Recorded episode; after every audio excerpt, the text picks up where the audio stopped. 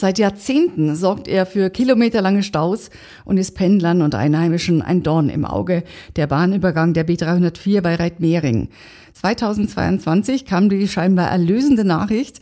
Der Planfeststellungsbeschluss zur Auflösung des Bahnübergangs wurde im Wasserburger Stadtrat verkündet.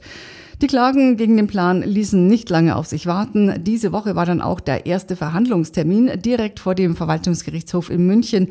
Betonung liegt auf erster, Peter Ganzinger aus der Charivari Nachrichtenredaktion. Ja, Erster. Geklagt haben ja sowohl die Megle Group als auch weitere Anlieger des Bauvorhabens, hauptsächlich Landwirte. Allerdings nicht als Sammelklage, sondern jeweils einzeln und deswegen wird der Prozess auch ab jetzt wohl mehr oder weniger getrennte Wege gehen.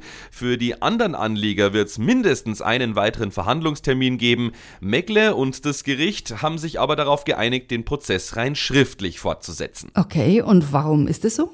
Zu 100 Prozent genau konnte man mir das beim Verwaltungsgerichtshof natürlich nicht sagen, aber im Kern scheint es so zu sein, dass für Megle die Umleitungsstrecke während der Bauzeit im Mittelpunkt steht. Die soll Stand jetzt über die Meglestraße verlaufen und würde das Verkehrsaufkommen rund um die Lieferzufahrt des Meglewerks massiv steigern. Da wurde aber eine Alternative vor Gericht vorgelegt, die Megle jetzt erstmal prüfen muss. Bei den anderen Klägern scheint mehr die Baustelle als die Umleitungsstrecke Strecke im Mittelpunkt zu stehen. Deshalb ist wohl auch eine Vorortbeschau durch das Gericht gefordert worden. Wann wird der Prozess dann fortgesetzt? Auch das ist noch nicht abschließend geklärt. Im Lauf der kommenden Woche sollten wir aber mehr wissen. Derzeit wird das äh, vom Gericht noch abgestimmt und die Ladungen dann verschickt.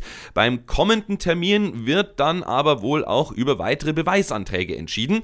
So oder so dürfen wir uns wohl darauf einstellen, dass der Prozess sich noch hinziehen wird.